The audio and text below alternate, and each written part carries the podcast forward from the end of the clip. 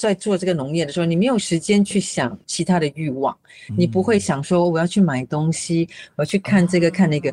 等到你忙完了，你很累，你随便给你吃一个最简单的东西，你都觉得很好吃。给你洗一个澡，吃一个面包，你就觉得哇，好幸福。那我觉得，诶，其实到最后，我们追求的所谓享受，其实它只是一个对比吧。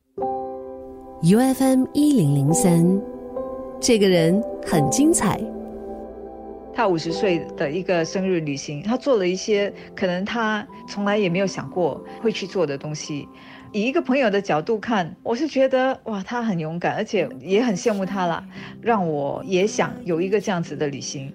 然后我就在跟他讲，我五十岁的时候也想像他这样啦，就是去一个很有意义的 Big Fifty 的一个旅行。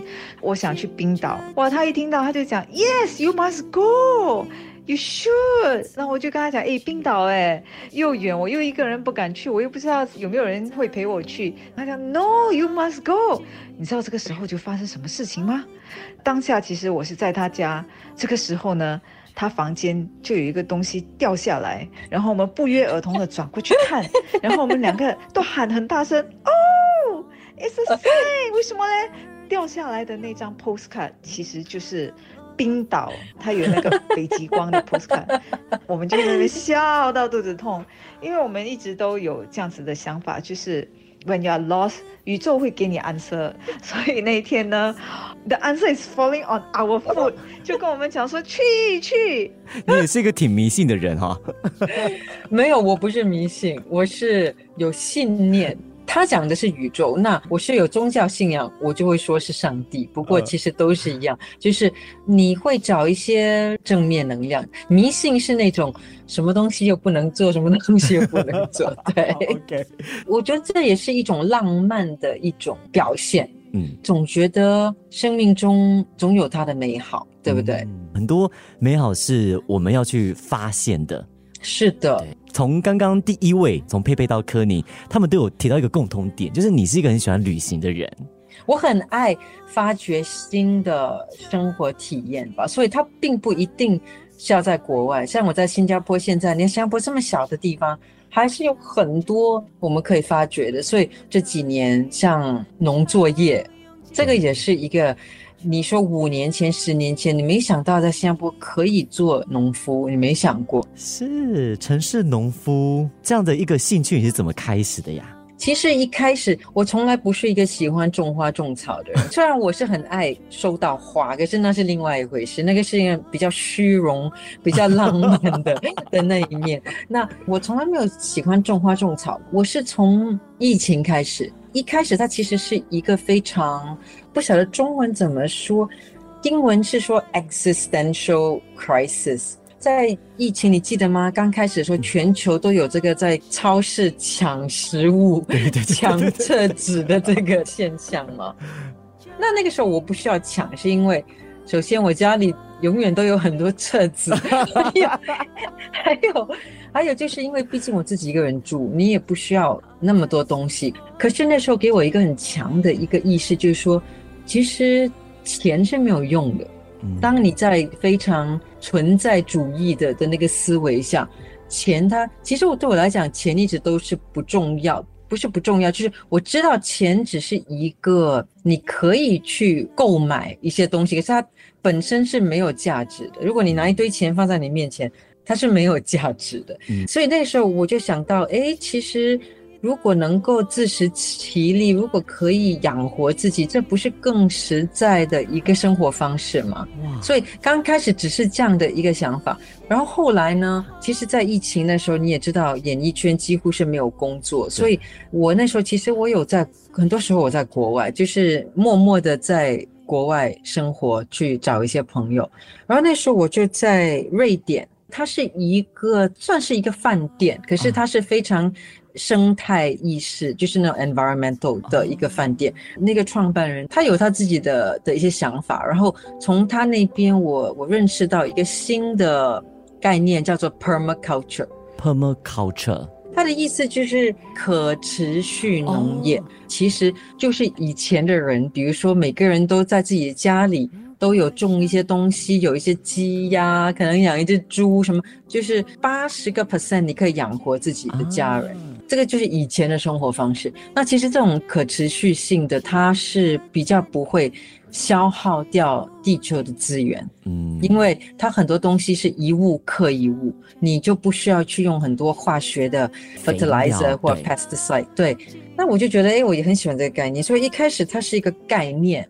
它开始让我想整个地球的生态，想到我自己的生活，我自己的工作。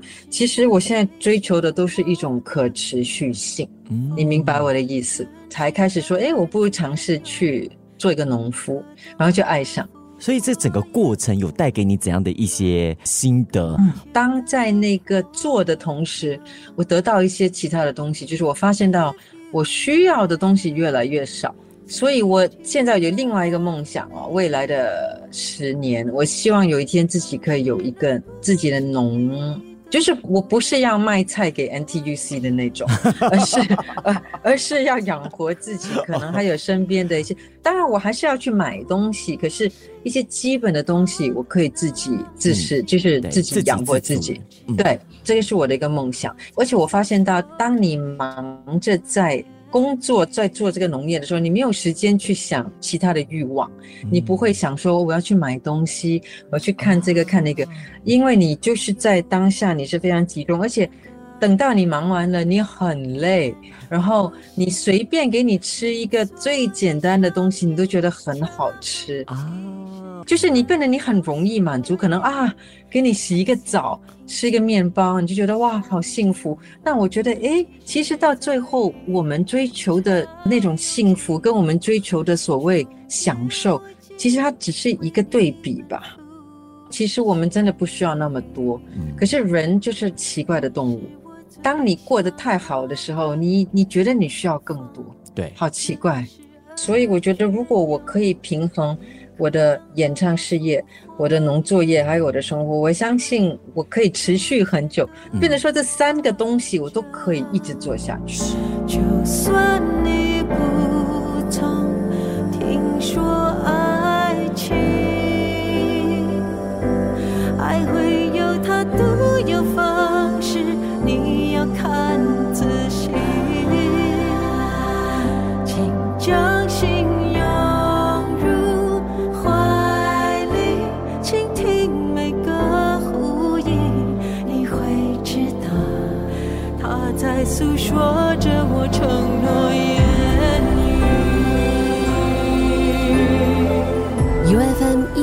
三，这个人很精彩。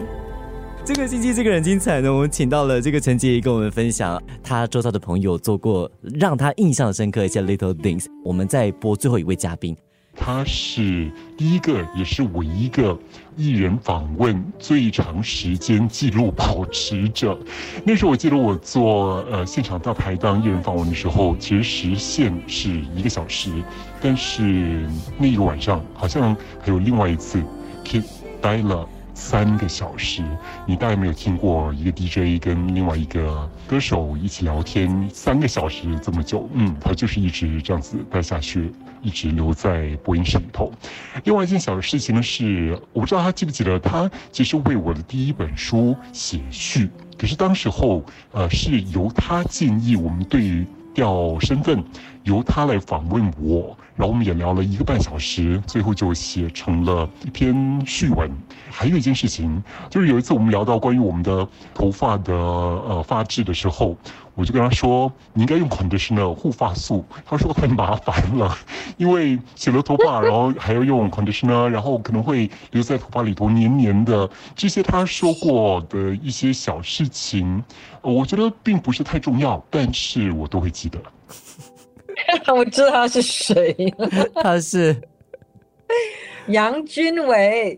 给 Kid 的这场演唱会送上的寄语，其实就像是三十周年可以比的一个手势。三根手指一个圆圈。我觉得所有的事情，当然包括他这一次的演唱会，不需要 very good，不需要是 the best，只需要是 OK 就可以了。答对了，就是杨俊伟。最后那一点很有意思哦，你不喜欢用 Condition 呢哈？现在有用现在有用了。对，因为不行了，因为我我最近头发都染的比较浅，所以头发很干。但他很好笑啊，他有时候记得一些东西，我跟你讲。可是他最后那个是什么意思，我就听不懂。什么叫做只要 OK 是什么意思？我其实听到他的这个注语的时候，我也是有点纳闷。可是因为因为他是我老师，所以我很尊敬他。他约三十嘛，你懂？当我们比三的时候，就是一个 OK。对对对对对，他是要你的演唱会 OK 就好。什么意思？你要问他。不过 OK，我们往正面去想。对，正面去想，就是可能他觉得我的 OK 都是非常好，对对，就是你的 OK 就是 over standard 的好了。嗯，你跟很好很好很特别。你跟军伟是因为歌手跟 DJ 的关系认识的，对不对？是的，然后后来就变成很好的朋友，因为他跟我是同年的，而且就是不只是年龄是同年，还有我们也算是同一个时候进入这个行业，所以可以说是我们一起成长。你跟媒体不会保持距离的哈？没有，其实我我非常，现在我还是会，只是说有一些真的是比较特别，是他真的是跟你一起成长，那是比较不一样。也有特别的例子，还有我还记得军伟，他当然他也不可能什么东西都说。那个时候我还记得，其实当我们一起在工作的时候，因为以前也非常频密，我就发现到我们其实可以做很好的朋友。可是因为我对媒体还是会有一定的防备，所以那时候我跟他说了这句话：，哎，其实我觉得有一天，我说有一天如果你或者我离开这个岗位，我们一定可以做很好的朋友。我跟他说过，然后。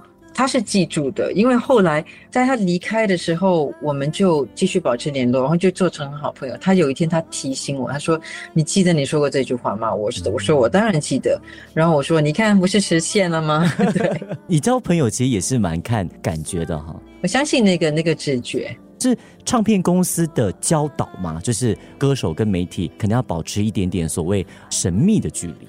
那时候公司是非常保护，在那个时候，反正我们都不会直接跟媒体说话。可是他们并没有说你不可以当朋友，可是自己可能在这样的一个制度下，加上我一直你看，甚至到现在，我都是私人生活比较低调跟保密。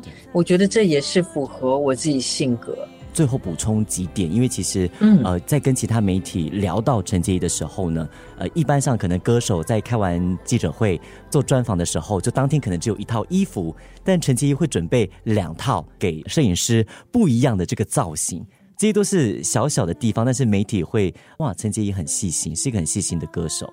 就我在我的工作上，其实就像每次我的演出吧，我们都会带两套衣服、两双鞋子，因为我总说你不晓得突然间有谁把咖啡倒在我身上，或者我自己，呃，或者说鞋跟突然间断了，那这个是我对自己要求，希望是做足准备，不要有遗憾。虽然他主是没有。发生过，我需要用第二套，应该是没有，可能有的时候也是因为有的选，而不是因为必须。不过我觉得不要有遗憾吧，到时候你没准备，你就说，哎呀，你就毁了那个演出，就觉得不好。